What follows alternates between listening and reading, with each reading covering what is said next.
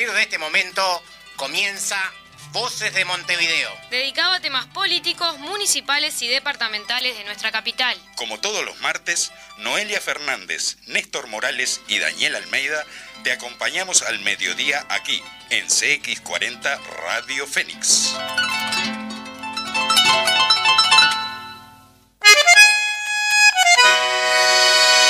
Audiencia de CX40, compañeros frente amplistas, comunistas de la departamental de Montevideo, tengan ustedes muy buen mediodía hoy en el programa número 24 de Voces de Montevideo. Y bueno, medio rapidito porque tenemos una invitada de lujo y queremos aprovecharla hasta el último momento que se pueda quedar. Buen día, Daniel, ¿cómo estás? Buen mediodía, Néstor, buen mediodía audiencia. Exactamente, hoy nos acompaña Lil Caruso, que en el programa pasado le habíamos hecho una pequeña notita telefónica, hoy por suerte nos acompaña aquí en el programa. Y, bueno, y se tiene que ir, a, las doce y media se tiene que ir porque siguen estas instancias. Y, Sigue la causa y va a declarar o sea, va al juzgado nuevamente. Exacto. Porque, bueno, van eh, personas que realmente este, tienen mucho que ver con la causa de Álvaro y con los derechos humanos en general. Rapidito con el editorial del día de hoy, ¿te parece? Dale, dale. Hace 50 años, fruto de un largo proceso de unidad de los sectores populares, miles y miles de mujeres y hombres fueron capaces de cristalizar una gesta que cambió la política del país, fundar el Frente Amplio. Ahora nuestra fuerza política realizó su séptimo congreso en un proceso de crítica y autocrítica. El Congreso se da en un marco de lucha, luego del triunfo de recolectar las 800.000 firmas y frente a un nuevo desafío, el referéndum por el sí para anular 135 artículos de la LUC, es un salto cualitativo en el estado de ánimo de la militancia frente amplista y del pueblo. El proceso de autocrítica se dio en la práctica junto a los sindicatos, la FEU y los movimientos sociales, convencidos de que esta coalición multicolor restauradora es un retroceso profundo para nuestro pueblo. En nuestro semanario El Popular se expresó. De esa manera, con práctica política y social superadora, enfrentaron el señalamiento autocrítico de más profundidad que tenía el debate del Congreso la separación generada entre el gobierno y el Frente Amplio, entre el Frente Amplio y las organizaciones populares y entre todo eso y sectores importantes de nuestro pueblo. Por eso nos, cansamos de reivindicar que el camino es la continua construcción del bloque social y político de los cambios para dar batalla a este gobierno neoliberal y en la perspectiva de construir un Uruguay con verdaderos avances en democracia. En palabras de Daniel Marsiglia, secretario de Unidad Política del Partido Comunista de Uruguay, este fue el Congreso que hizo el balance de los tres gobiernos nacionales y de la derrota electoral, por supuesto que sí, pero también el que resumió la solidaridad militante con las ollas, el 8 de marzo, el 1 de mayo, el 20 de mayo y el 14 de agosto, el paro general del 15 de septiembre y las movilizaciones sindicales. La actuación de las y los legisladores frente amplistas enfrentando a la restauración y luchando junto a nuestro pueblo, y la acción de las intendencias y municipios frente amplistas mostrando con hechos que hay otra forma de gobernar. Quedan diferencias por saldar en torno a distintas valoraciones de nuestros gobiernos nacionales. Hay discrepancias, las hay y muchas. Igualmente el Congreso demostró el compromiso de los comités de base, de la militancia de a pie, entendiendo que estamos en un proceso de reconstrucción donde es fundamental enfocar nuestro trabajo en esos espacios para fortalecerlos. Pese a las diferencias, hay niveles de acuerdos enormes y uno es fundamental, la vigencia plena del Frente Amplio como herramienta política de transformación del Uruguay. Y hay otro acuerdo más trascendental, es en unidad, es con todos y todas. Entendemos que en estos momentos de retroceso de crisis, no podemos olvidarnos de figuras que han marcado a nuestros pueblos. En estos momentos de crítica y autocrítica, de buscar fuerzas colectivas en unidad para las luchas cercanas como el referéndum, pero también en la perspectiva de construir una Latinoamérica unida y un mundo más justo, la figura de Ernesto Che Guevara no pierde vigencia. Está presente entre todos y todas nosotras. El 8 de octubre, hace 54 años, en la cañada del Yuro, en Bolivia, el ejército boliviano por orden de la CIA asesinaba al Che Guevara, para convertirlo para siempre en el símbolo de la revolución no solo latinoamericana y caribeña, sino mundial. Ese 8 de octubre, hace 54 años, cae en combate el Che, un revolucionario antiimperialista e internacionalista, miembro del Partido Comunista de Cuba y comandante, junto a Fidel y Camilo, de la gloriosa revolución en Cuba. El Che ocupó cargos de gobierno, fue ministro de Economía y de Industria, responsabilidades de enorme importancia para consolidar la conquista del poder en Cuba.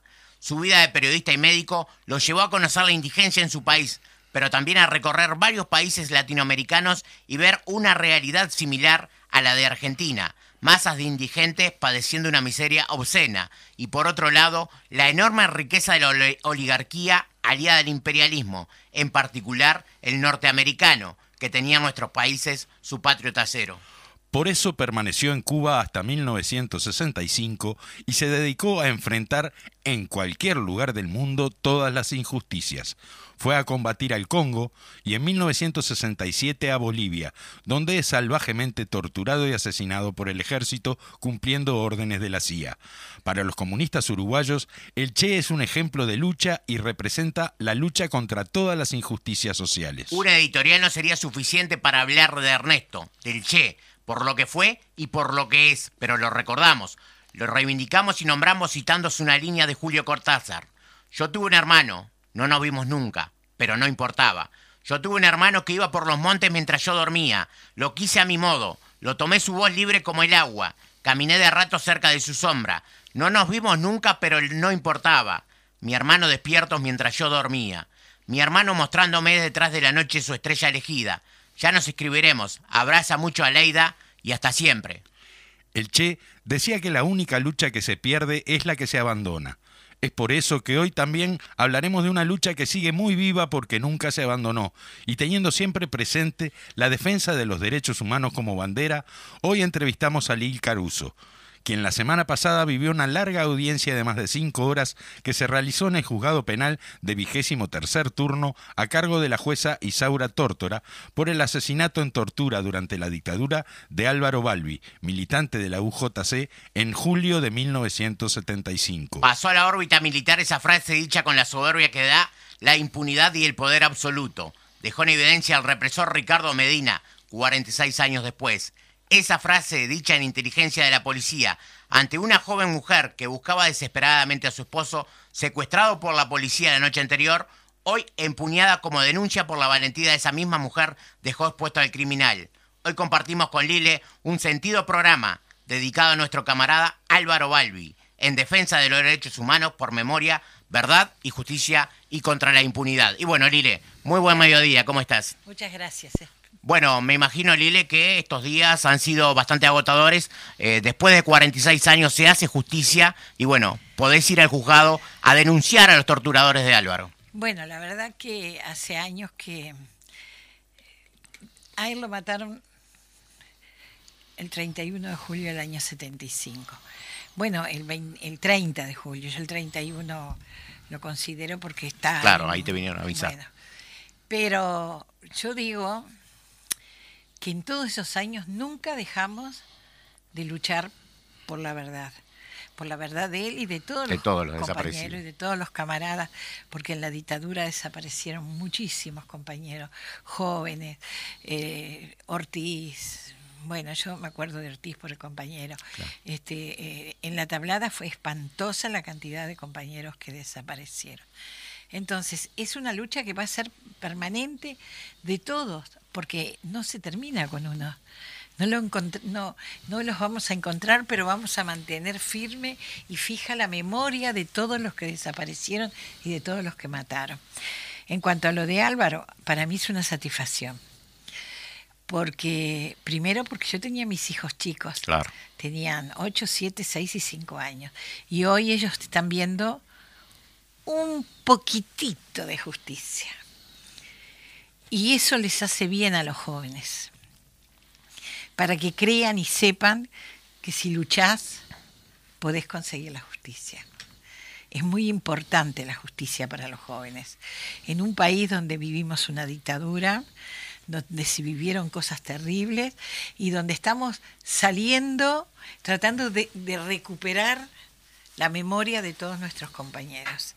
Entonces yo creo que fue una cosa muy importante y yo me sentí por lo menos con la satisfacción de tenerlo ahí adelante y decirle lo que yo sabía y él me lo negaba además, decía esta señora está mal de la cabeza, esta señora está diciendo disparates y yo le dije, ojalá estuviera diciendo disparates, mi marido estuviera vivo y todo lo que yo digo no existe, pero no es así.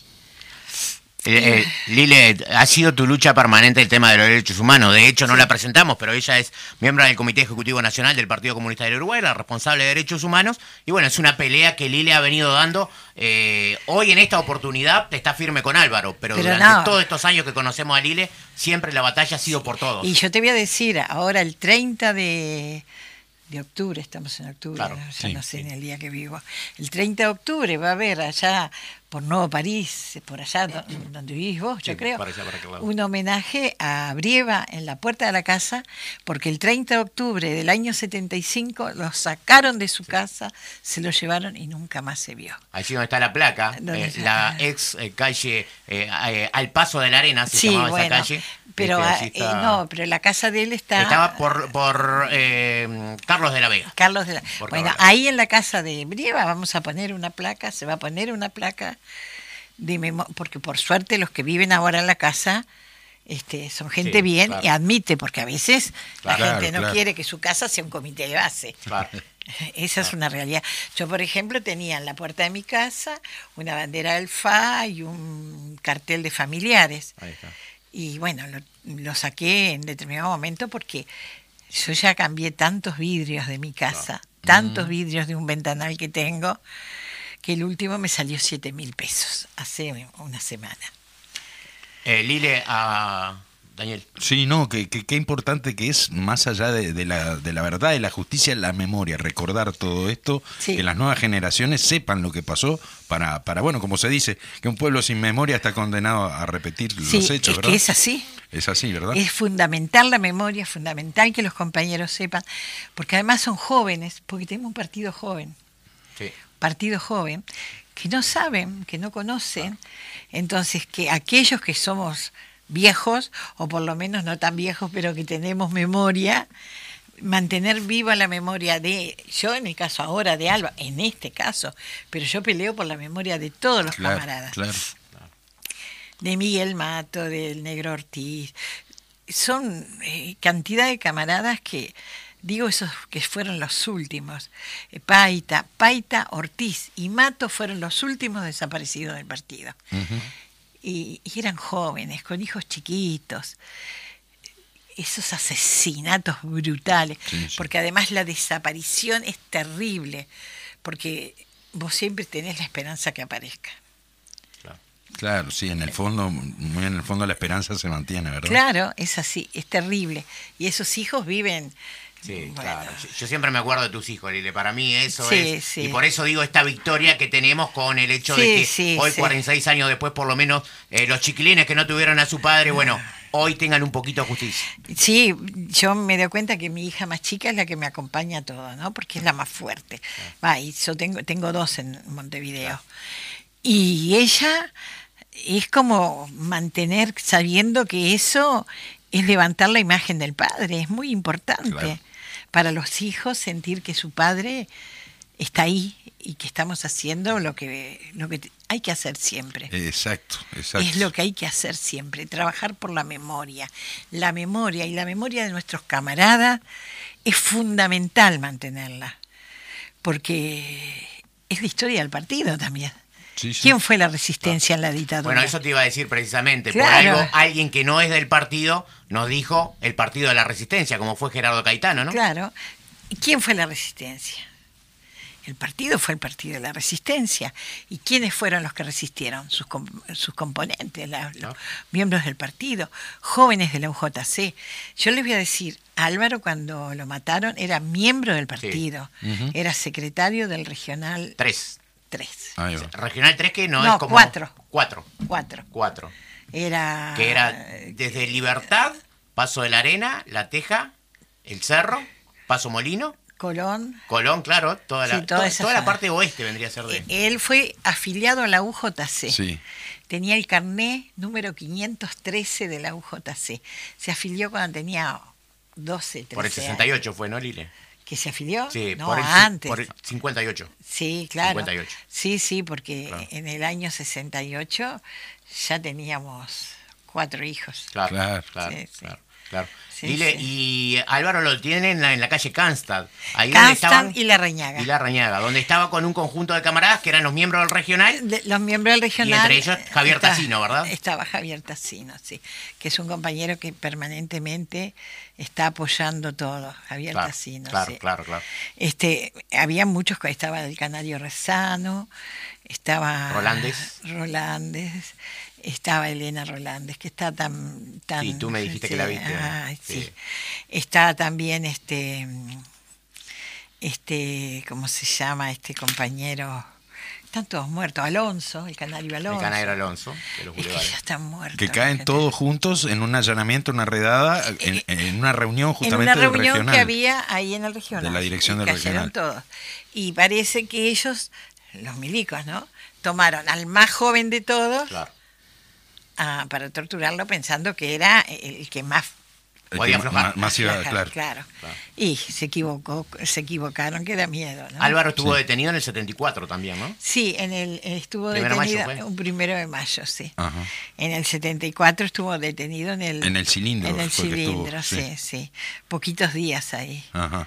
Pero ya, ya parece que em- había empezado la situación a cambiarse. La reunión fue el 29 y... El eh, 29 de julio y a las 6 menos 10 de la tarde más o menos los detuvieron. Claro. Parece que habían seguido a uno. Ajá, ajá. Este, estaba Campaña también, Campaña. que era aquel compañero de, ahora está muerto, de, de propaganda, brillante pintor, brillante propagandista. Estaba Campaña y este, y bueno, Campaña después me escribió una carta tan linda, tan linda, tan linda, que la tengo guardada para que mis nietos, Claro. el día que Conozcan quién fue su abuelo, en definitiva. Sí, sí, tengo guardado cosas así, porque tengo ya nietos grandes, el más chico tiene Claro. 25 años, pero la memoria de ellos, ellos tienen la obligación de continuar la memoria. Sí. Entonces yo le mantengo con, con prensas de esos tiempos, con, con cartas, eh, para que ellos vayan sabiendo además que hay que seguir trabajando por la memoria. Tal cual, que todos tenemos que seguir trabajando, no, Todos, no solo sí. tu familia, sino Claro, todos. Eso es, una- esta Ah, es una sí, causa de, sí. de- de todo Sí, sí, uruguayo sí. bien nacido, digamos, Y ¿no? por suerte nosotros ahora tenemos, por suerte digo, eh, para entenderlo, está la tablada en mi zona. Ah, sí. Sí, claro. Y, y los compañeros de la tablada han trabajado mucho con el barrio. Y eso es importante porque la gente del barrio participa de la tablada. Y esa gente está sabiendo que ahí hubo, creo que 12, 13 desaparecidos. No es, es moco de pavo eso, ¿eh? Qué- qué disparate. Y ahora se van a retomar las excavaciones en la tablada, ¿no? Bueno, dicen que sí, que eh, sí, ya se excavó. van a re- Yo no creo, yo ojalá Sí, aparecieran, pero mala, mala leche. Lili, se nos va la hora volando, pero Sí. quería hacerte referencia a un hecho puntual, que fue la carta del maestro Selmal Barri Ah, al dictador enfrentándolo, no pidiéndole condolencias porque él dijo que las condolencias se las daban permanentemente los compañeros, Sí. pero quería que, Que- esto que- no que volviera a el pasar. pueblo uruguayo se los daba permanentemente, sí. Sí, mi suegro escribió esa carta que trascendió Sí. la sociedad entera. Inclusive llegó a organizaciones internacionales Sí, y sí, todos se sí, sí, manifestaron. sí, sí. Yo recibí mucho apoyo de las organizaciones eh, internacionales. Yo recibí muchísimo apoyo de todo el pueblo uruguayo. Es increíble. Yo vivo a una cuadra y media del Colegio Pío. Y había curas que me llevaban este, paquetes de limones. Claro. Con lo que podían colaborar, pero colaboraban. Pero fíjate, la Iglesia Católica. Claro. Yo no tengo palabras para agradecer al pueblo lo que el público y el pueblo uruguayo ha hecho, ¿no? Este, no guardo rencor hacia la gente, guardo rencor hacia los asesinos y eso sí, los quiero tener siempre cerquita, así los quiero tener como los tenía ahí. Pero la gente común, hay gente que no entiende, que no lo vivió, y a esa gente que ponerse y dedicarse a hablarle para que la gente entienda, Claro. porque la gente que no lo vivió no sabe. Es así. Pero bueno, estamos para eso nosotros, Sí, sin duda. para mantener la memoria De esa y de todas las demás causas, porque son muchos los camaradas que Claro. están muertos y desaparecidos, los que mataron en la dictadura, los que desaparecieron, todos esos, hay que luchar por todos esos permanentemente, porque el tiempo de nosotros, y viene gente nueva y no conoce, y se va apagando, es una lucecita que se va apagando y apagando y apagando, y no podemos permitir. Por eso ahora en este Congreso tenemos que pelear para que el tema de derechos humanos sea tratado en profundidad. Sí, porque parte de nuestra historia. Porque es Está parte de- atado a la historia del Ahí partido. está. Está atado a la historia del partido. Porque las primeras, Julia Escorino, Claro.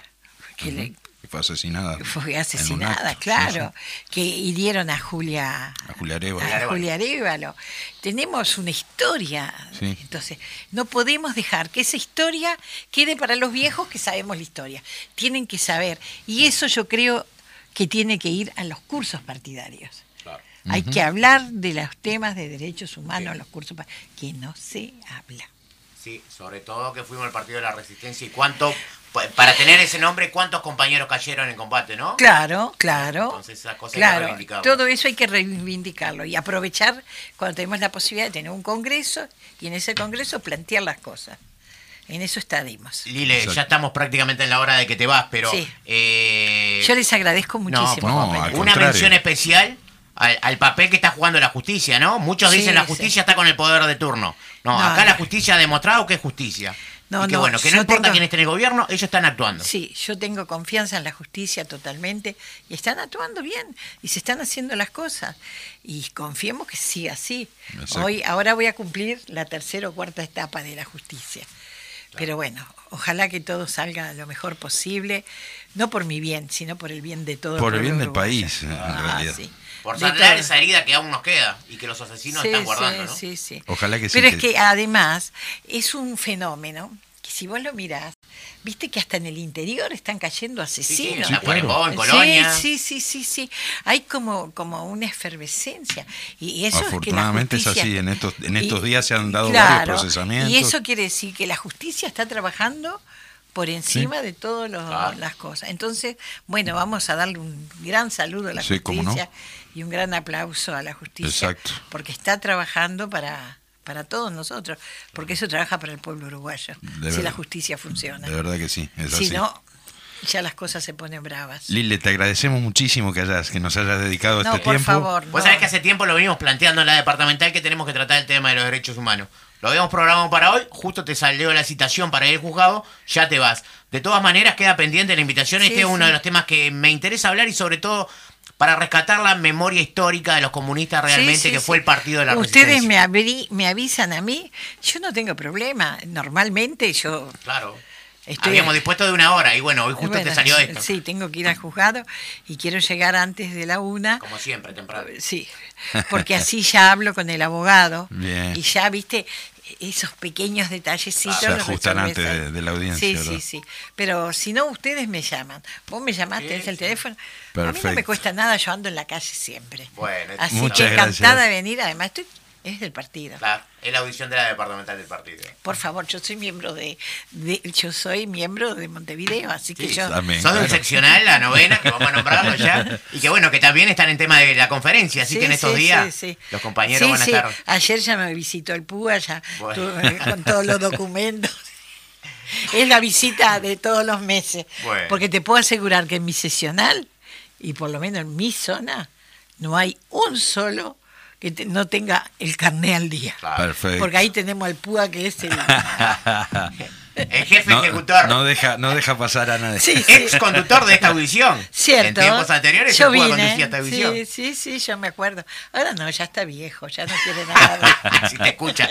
Dile, muchas gracias. Muchísimas gracias. ustedes, muchas, muchas gracias, compañeros. Muy bien. Nosotros vamos a ir a los consejos comerciales de la emisora y volvemos con más voces de Montevideo en el programa número 24. Adelante, Fede. Con su voz marinera encantada. Volvemos, ¿qué tal? Ahora estamos volviendo eh, la segunda parte del programa Ya despedimos a nuestra invitada central, a Lil Caruso. Y, y bueno, ahora, hoy alteramos un poco el orden de las cosas, así que ahora vamos, vamos a ir con las noticias. Déjame, Daniel, déjame saludar Sí, porque nos dale. acaban de llamar recién. Sí. Juanillo Correa, allá del seccional 21, vaya el apretado abrazo para él y la pronta recuperación para Lourdes, eh, su señora camarada también, que, eh, bueno, ah, estuvo con algunos problemitas de salud, por suerte Ajá. ya está en la casa, así que a darle con todo para que la recuperación sea pronta y bueno, y a dar batalla. Juanillo me decía, vamos a dar batalla por el sí, tenemos que pelear por el sí, bueno. Este, entre otras cuestiones tenemos eso para, para Bueno. adelante, así que el apretado abrazo eh, para los dos. Un abrazo y nos alegramos que se esté recuperando Lourdes entonces, que siga recuperándose. Eh, bueno, les decía entonces que vamos a ir un poco a, a repasar las noticias de las noticias de la semana. este, hoy alteramos el orden para aprovechar esa primera hora con Lil todo lo posible porque se tenía que ir ahora a la una, eh, comenzaba la, la audiencia en el juzgado y bueno, eh, entonces vamos, eh, ¿te parece Néstor? Sí, a- a pero dame un minuto porque nos olvidamos A de algo ver. muy importante. Suerte Sí. que lo tengo anotado acá. Ajá. Los mensajes o para comunicarse con Voces de Montevideo se pueden realizar al 092 41 1001. 092 41 1001. Perfecto, sí. Sí. O- otra vez nos, nos veníamos olvidando, pero Sí. bien, estuviste atento vos bien. Eh, qué raro que Adrián nos mandó un mensaje. Bueno, eh, empezamos con las noticias. En diputados, de- los diputados del Frente Amplio presentaron un recurso por la entrega del puerto de Montevideo. La bancada del Frente Amplio presentó un recurso ante el Poder Ejecutivo pidiendo que se anule el contrato porque entienden que se violaron competencias del Poder Legislativo y que fueron asumidas por el Ejecutivo. Si este recurso de revocación no es contestado por el Poder Ejecutivo, tendrá que ir al Tribunal de lo Contencioso Administrativo, donde cabe la posibilidad de que se anule el contrato. De lo contrario, agotada la vía nacional, se puede ir a tribunales internacionales. El Congreso del... mm, perdón, no se votó en comisión el fondo contra Antel en la rendición de cuentas. La Comisión de Presupuestos del Senado, integrado con Hacienda, está votando el proyecto de rendición de cuentas enviado por el Poder Ejecutivo, que luego será considerado por el Pleno de la Cámara Alta. Los artículos 161 y 162, que creaban el Fondo Universal de Telecomunicaciones, tuvieron cero votos en 15. No los acompañó nadie. Este fondo implica un duro golpe para Antel, al obligar a la empresa pública de telecomunicaciones a tener que competir, compartir su infraestructura, mucho más importante y extendida en el territorio nacional que la de las transnacionales que le compiten precisamente con su competencia. Procesan con prisión al ex alférez Carlos Chaine Díaz por delitos cometidos en dictadura. La jueza letrada de Tacuarembó, Carla Gómez, decretó el enjuiciamiento con prisión del ex alférez Carlos Raúl Chaine Díaz, alias el Chajá, bajo la imputación de la autoría de reiterados delitos de abuso de autoridad contra detenidos y reiterados delitos de lesiones graves. La dignidad contra la ignominia, careo con Lile Caruso, deja en evidencia al represor Ricardo Medina, que quiso negar que había participado en el secuestro de su esposo Álvaro Balbi hace 46 años. Ricardo Medina, el conejo Medina, ¿no? Hay Ah, que decirlo con todos los nombres. Quien ya está procesado está en Domingo Arena y que, bueno, eh, se le pueden seguir sumando causas y se le pueden seguir sumando años a su condena. Bien. Bueno, renunció el fiscal general de corte, Jorge Díaz. Había recibido fuertes cuestionamientos de la derecha por varios temas y había cuestionado públicamente a la LUC. Renunció a su cargo este martes, luego de reunirse con el presidente de la República, Luis Lacalle Pou. El anuncio tomó por sorpresa a los partidos políticos y a la sociedad. Díaz terminaba su periodo al frente del Ministerio Público recién en abril de 2022. En su lugar quedará interinamente el fiscal adjunto Juan Gómez. Bien, la décima marcha por la salud mental exigió la instrumentación, la instrumentación de la ley. Los principales pedidos se centraron en la urgencia de destinar mayor presupuesto para cambiar el modelo de atención que agravó sus consecuencias con la pandemia. La intendenta de Montevideo, Carolina Cose, participó en una actividad por el Día Mundial Metropolitano. El jueves 7 de octubre, la intendenta Carolina Cose participó en un encuentro virtual conmemorativo del Día Mundial Metropolitano organizado por la Red Global Metrópolis y ONU Habitat. Bien, hasta acá lo que tiene que ver con las noticias eh, del día de hoy, los titulares de noticias que siempre lo hacemos en la presentación, pero bueno, como decía Daniel, por, por las- la, la salida del ILE eh, raudamente hacia eh, la calle Bartolomé Mitre, hacia los juzgados, este, lo tuvimos que pasar para ahora. Así que bueno, este, eh, estamos acá eh, en Voces de Montevideo y bueno, decíamos de cuestiones importantes, ¿no? Eh, sobre todo en lo que tiene que ver con ese careo que Lile tuvo con el, con el torturador, que Sí. ella nos contaba, este, el conejo Medina, que, eh, bueno, le negaba rotundamente, aparte de la cobardía, son cobardes, ¿no? Sí. Porque bueno, si fueron tan capaces de hacerlo en aquel tiempo, eh, por lo menos que lo admitieran, ¿no? Pero bueno, ese pacto de silencio que tienen le- los fascistas, y hay que acordarse que el fascismo estuvo compuesto por tres patas, por los blancos, los colorados y los militares, bueno, hoy niegan lo que hicieron eh, hace, hace muchos años, ¿no? Y que bueno, por algo este, están pagando, ¿no? Lo decíamos con Lile, la justicia no está pegada al poder político, eso es mentira, eh, la justicia es un poder independiente y por lo tanto está actuando y bueno, lo ha demostrado con los procesamientos de los últimos días. Afortunadamente sí, sigue actuando la justicia y bueno, eh, como decíamos, en estos días justamente se ha dado una, una serie de, de- de procesamientos y, y de prisiones este, que por suerte digo siguen siguen dando frutos, digo, la lucha de, de todos estos años sigue dando los frutos de, de- de- esa parte, de ese poco de justicia y de mantener la memoria de estos temas. Y me quedé con, con ganas de, de conversar con Lili acerca de lo que significa la marcha del 20 de mayo, ¿no? Eso de que la memoria está bien viva todavía. Eh, cuando uno va al 20 de mayo, eh, son miles y miles de jóvenes, este, de gente de, esa época, pero también de jóvenes que reclaman eh, por, por saber lo que pasó en la dictadura, ¿verdad? Así es. Eh, Chinito, si, si me permitís, Dale. voy a, a leer una declaración del Partido Comunista ante el fallecimiento de Luis Higuini, que nos dejó el, el domingo justamente, ¿verdad? Con profundo dolor informamos del fallecimiento del querido compañero Luis Higuini a los 93 años de edad. Higuini es parte de la mejor historia del movimiento sindical, del movimiento popular, de la izquierda y de toda la sociedad uruguaya. Higuini fue un ejemplar funcionario del Estado, conocedor del funcionamiento como pocos de la Administración Central, al punto que fue referencia de elaboración de presupuestos y rendiciones de cuentas. Pero su conocimiento era más profundo y valioso. Sentía y manejaba al detalle las necesidades y los saberes de los miles de hombres y mujeres que trabajan cada día en el Estado al servicio de nuestra sociedad y nuestra gente fundador de la Confederación de Funcionarios del Estado, COFE, expresión de unidad de todos y todas los trabajadores y gremios estatales, fundador de la Convención Nacional de Trabajadores, CNT, es decir, constructor de la unidad de la clase obrera uruguaya con una participación de primer nivel integrante de su dirección defensor de la democracia y la libertad, organizador de la huelga general para enfrentar el golpe de Estado, gesta de la que siempre se mostró orgulloso, destacando cómo se preparó y se organizó la medida.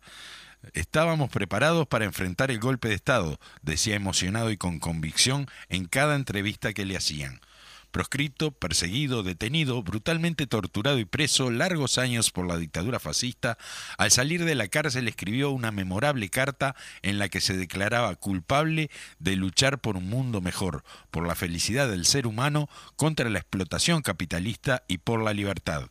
Militante del Partido Comunista del Uruguay por décadas, integrante de su comité central, compromiso que mantuvo toda su vida, aunque en los últimos años no tenía una relación orgánica fundador también del Frente Izquierda de Liberación y del Frente Amplio.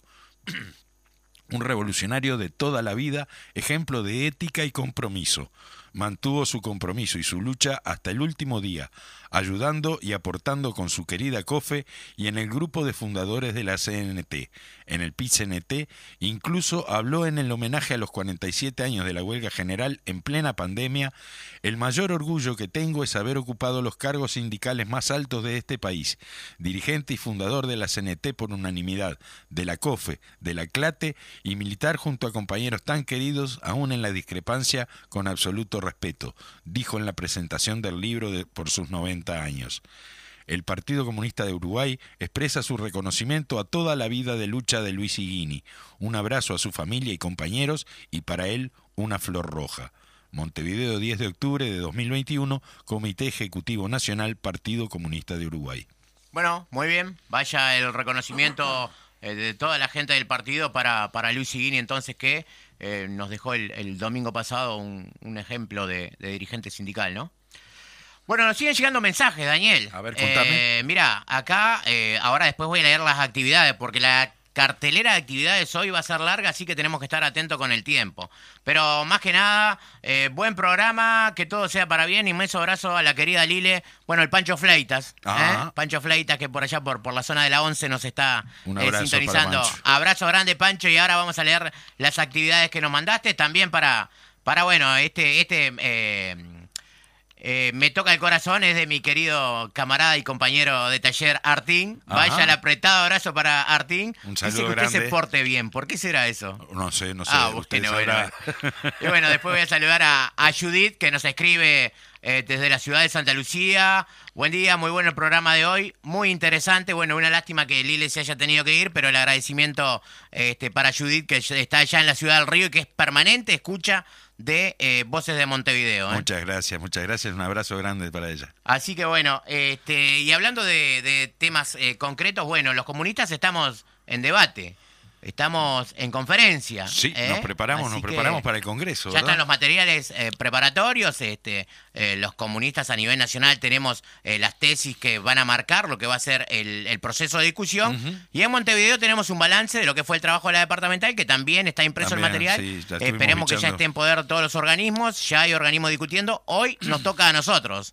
Ah, ¿sí? La agrupación Fidel Castro del seccional de Pascua Ah, a las mirá. 18 y 30 horas en el flamante comité recién inaugurado el sábado pasado Sí, sí, lo- eh, de la calle eh, bueno ahora me olvidé de la calle del comité eh, esquina Cufré y eh, la que sale del Palacio Legislativo que es este Ocuar. Ocuar y Cufré, allí está el comité. Bueno, hoy a las 18 y 30, Bien. lo- los componentes de la agrupación estamos citados para comenzar el debate precisamente de lo que tiene que ver con, con las tesis hacia el Congreso. Bueno, un saludo entonces a, a los camaradas y que tengan un buen trabajo, una buena discusión en, en, en esta, en esta jornada. Y ¿verdad? ustedes en el idilio, bueno, me imagino que están a mil, porque aparte tienen elecciones sindicales también. Hay, hay elecciones en Adeón en, en pocos días, en 15 días prácticamente, el 28 y 29 de octubre vamos a tener las elecciones en, en Adeón y bueno, estamos con apoyando a la lista 2011, este, así que bueno, estamos trabajando también en eso. Eh, bastante bastante duro, digo, bastante firme porque bueno, quedan poquitos días y, y, y fue como medio sorpresivo porque las elecciones eran en abril, se suspendieron por motivo de la pandemia y demás, y bueno, y ahora un poco como que hace unos días nomás se, se, se fijó esta, esta fecha y bueno, estamos, estamos en eso, trabajando con eso. Bueno, el apretado abrazo para, para todos y cada uno de los compañeros que componen el seccional Idilio Pereira, que bueno, esperemos que, que en estas elecciones eh, realmente, bueno, obtengan este, un buen resultado, que podamos por lo menos ayudar a cambiar la correlación de fuerza que tenemos en Adión, que desde hace mucho tiempo, bueno, a veces este eh, no, no es favorable eh, a la unidad, ¿no? Digo, sobre todo hay que trabajar en unidad, y, Sí. porque digo, somos todos hermanos de clase. Sí, sí, y no podemos estar en esa eh, postura este, donde no respetamos lo que dicen los demás compañeros. Eh, eh, nosotros, ya te digo, desde la lista 2011 apostamos a eso, justamente a la unidad y sobre todo a la participación de, de las compañeras y compañeros, digo,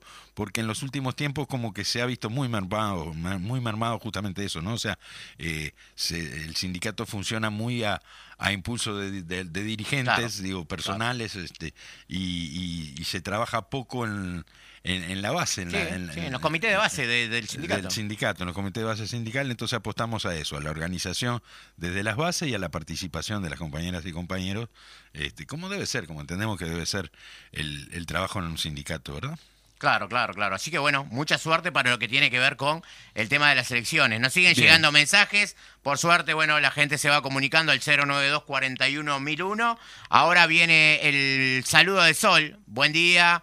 Eh, como cada martes, escuchándolo. Abrazo. Bueno, vaya el apretado abrazo para ella también. Un beso grande para Sol, muchas gracias por estar siempre con nosotros. Ella mientras trabaja se prende su radio y, y nos escucha todos los martes.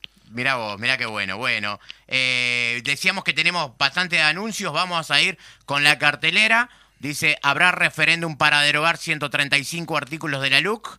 Votá sí este sábado 9 del 10. Acercate al intercambiador Belloni a las 18 horas. Acto por el sí, música en vivo y oratoria. Y es la convocatoria de la Intersocial por el sí del municipio F. Bien, seguimos por, por esa zona y el comité 13 de diciembre de la coordinadora ahí eh, plantea cómo afecta la LUC en la vivienda. El sábado 16 a las 17 horas en José Beloni 6032 esquina Antares charlarán con Cecilia Cairo y Graciela Villar. Bien, otro de los... Mira, tengo un llamado acá, eh, lo leo textual así como está, que nos, nos acaba de mandar el Pancho. La Unidad Agroalimentaria Metropolitana realiza un llamado aspirante para cubrir dos cargos femeninos de suplente de peón, dos cargos masculinos de suplente de peón.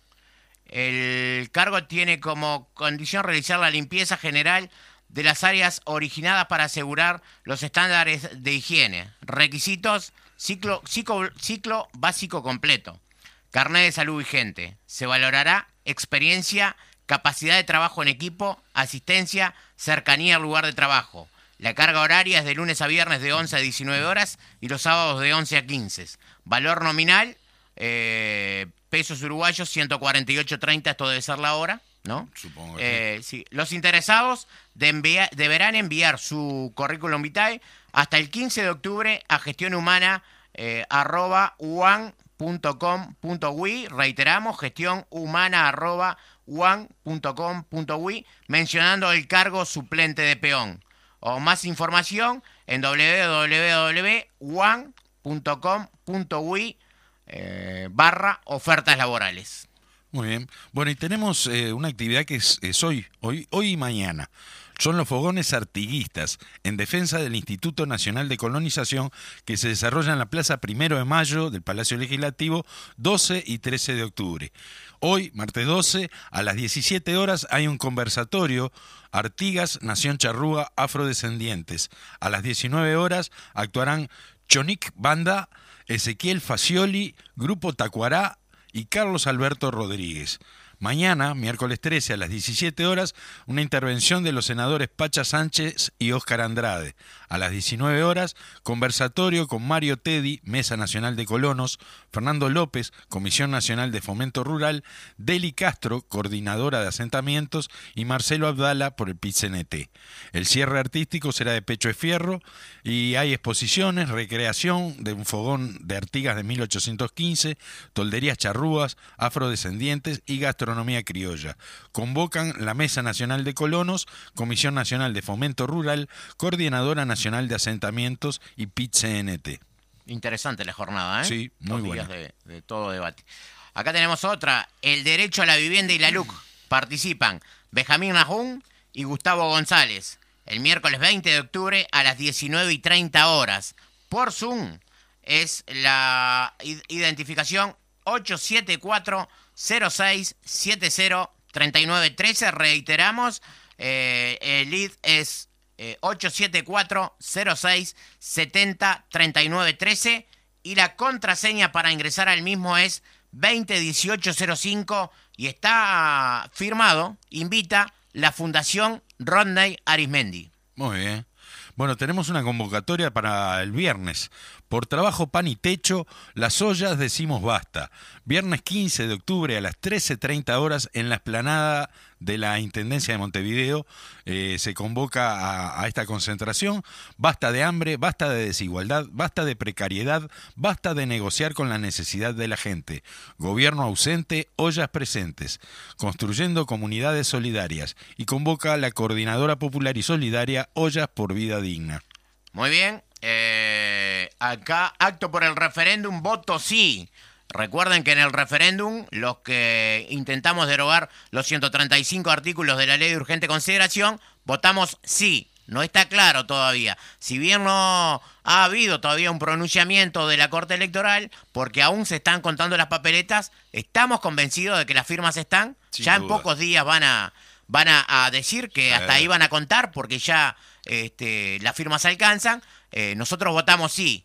Y bueno, va a haber un acto por el referéndum el domingo 17 del 10 a las 14 horas, frente al Centro Cívico Tres Ombúes, Pedro Giral, esquina Sergipe, para anular los 135 artículos de la LUC. Participan Betiana Díaz, Marcelo Abdala, Rita Cultelli y Ramón Frati. Feria artesanal y espectáculos artísticos. Gabriel Morgade, Rica Gama, Sergio Pérez, Marco Sena, Murga Ay Alberto, Grupo de Danza Eclipse y metele que son pasteles. Se reciben alimentos para colaborar con las ollas populares y está firmado por la Comisión por el Sí de las organizaciones del Oeste. Muy bien. También tenemos, eh, hoy estábamos con, con por la zona de Piedras Blancas, bueno, volvemos a, Piedras Blancas, Eh, hay una actividad que se llama Activa Piedras Blancas. Vení con tu bici y andate rodando. Reparaciones y ajustes básicos gratis. Este sábado 16 de octubre de 15 a 17 horas. ¿Dónde? En Avenida José Beloni 4441, esquina Capitán Tula. Transforma el barrio. Bien, eh, no sé si leímos la actividad que tenemos eh, el sábado 16 a las 17 horas en Beloni 6032, esquina Antares. Charlamos con Cecilia Cairo y Graciela Villar, el Sí, comité sí. 13 de diciembre, ese Lo se- pasé, lo pasé. ya está, pero bueno, la convocatoria para, para todos lo- lo- los frentamplistas, eh, una, una linda charla que van a tener, bueno, Cecilia Cairo y eh, Graciela, Graciela Villar, Villar, así que este, aquella que, que fue tan polémica cuando dijo la cuestión sigue siendo entre oligarquía y pueblo.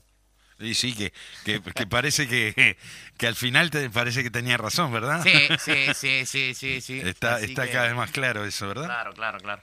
Eh, déjame ver, eh, bueno, eh, decíamos que eh, la fuerza política había estado eh, en Congreso y que bueno, eh, lo- los, los frente amplistas, eh, después de lo que fue eh, ese Congreso, hubo, estuvo la declaración final, lo decía por acá el editorial de, de Noelia, eh, bueno, precisamente eso, que en la voz de del camarada Daniel Marsiglia fue que se leyó la declaración final, así que ¿qué te parece Daniel si la, la repasamos rápidamente? Sí, porque ya no nos queda muy poco tiempo. Sí, hoy igual tenemos algún minutito más, digo.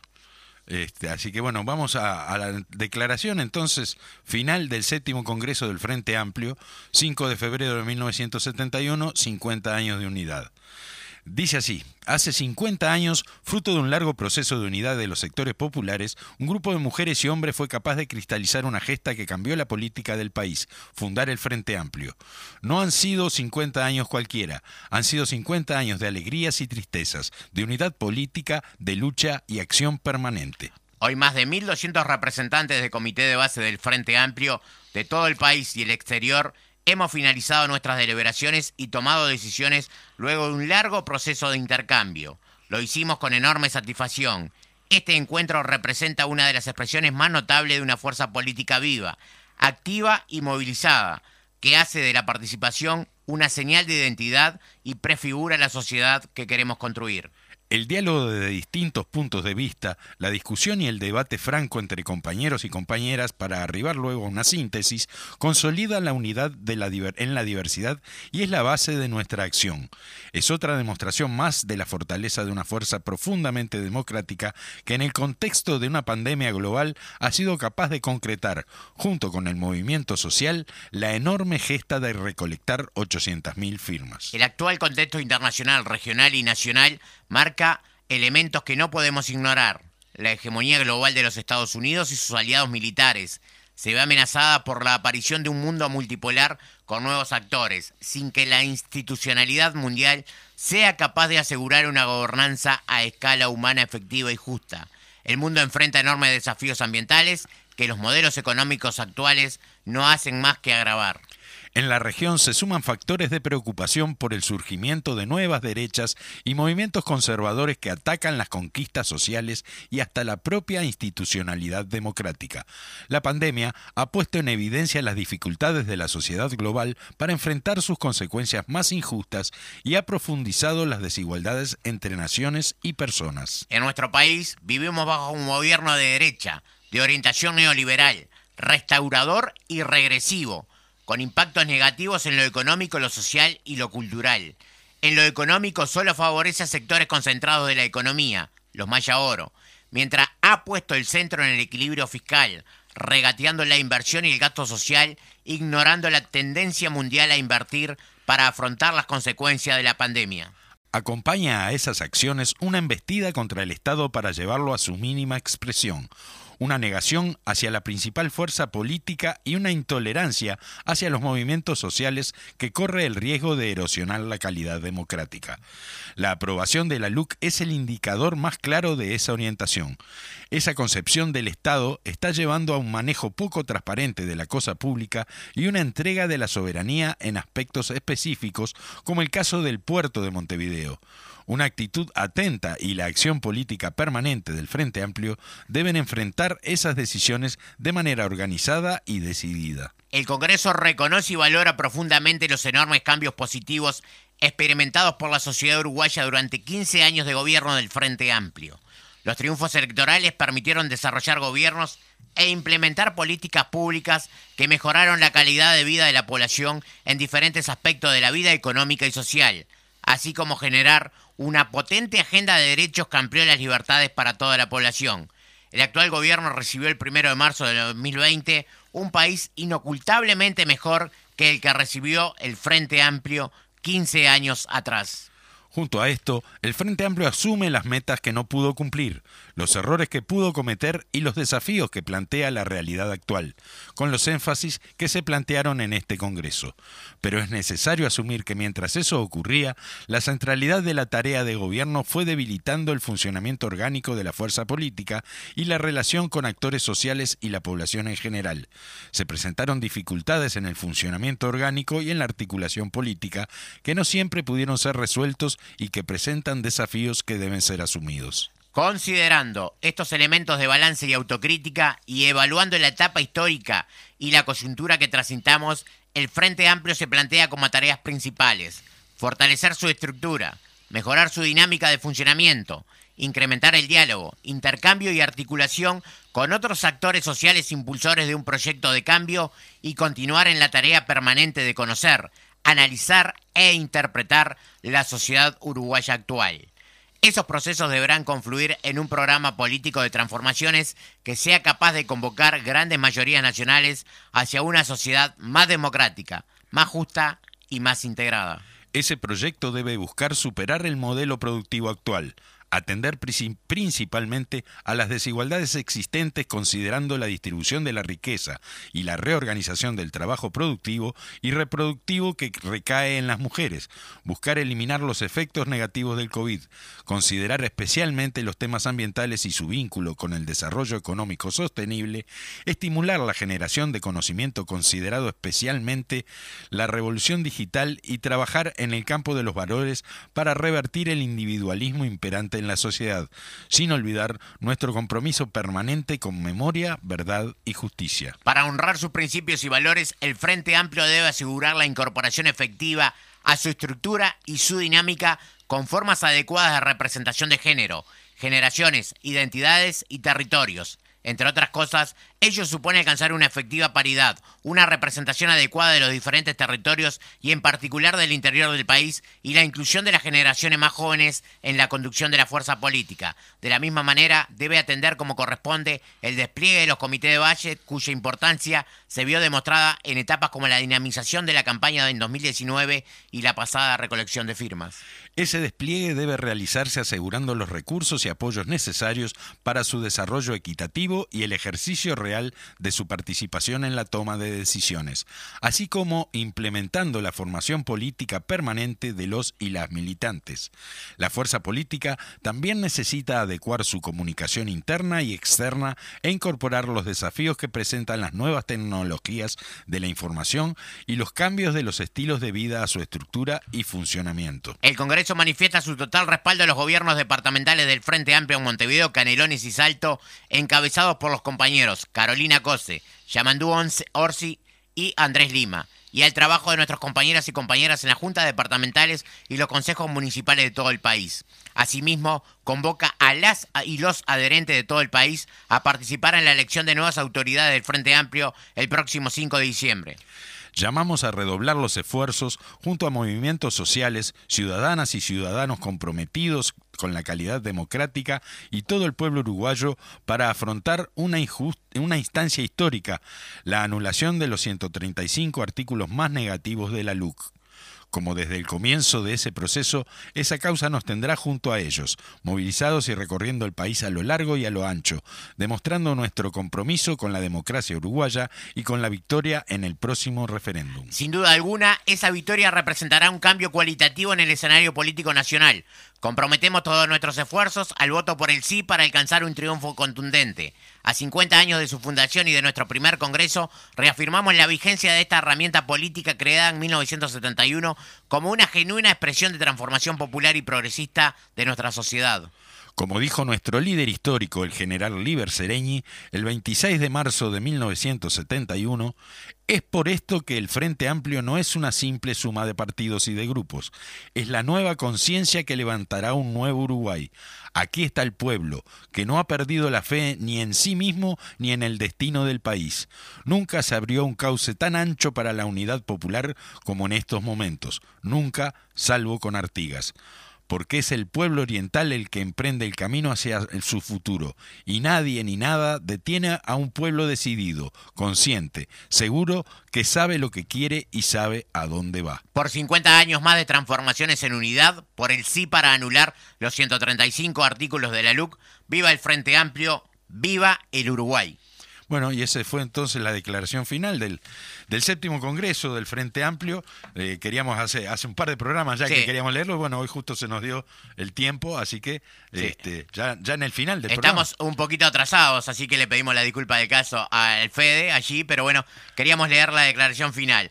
Y bueno, para lo último me queda una reflexión acerca de, de esto del tema de los derechos humanos, ¿no? Sí. Y la importancia que decía Lile este, los comunistas debemos mantener este, fresca eh, para la memoria de, todos, ¿no? este, Lo que fue ese combate de la dictadura y, quién fue el partido de la resistencia, ¿no? ni, ni, más ni menos que nadie, pero pero rescatar nuestros nuestros valores, digamos nuestra nuestra, nuestra valiosa historia. sí, Lo que decía Juan Castillo cuando estuvo acá, eh, nos hacemos cargo de nuestros errores, pero también nos hacemos cargo de nuestros triunfos, exacto, Exacto. Así que bueno, finalizando el programa número 24. El agradecimiento para el Fede Lima que está allí en Controles Centrales. Daniel, nos vemos el próximo martes. Será hasta el próximo martes, entonces esperemos que haya sido de su agrado este programa y que nos acompañe aquí el martes que viene de 12 a 13 horas en Voces de Montevideo.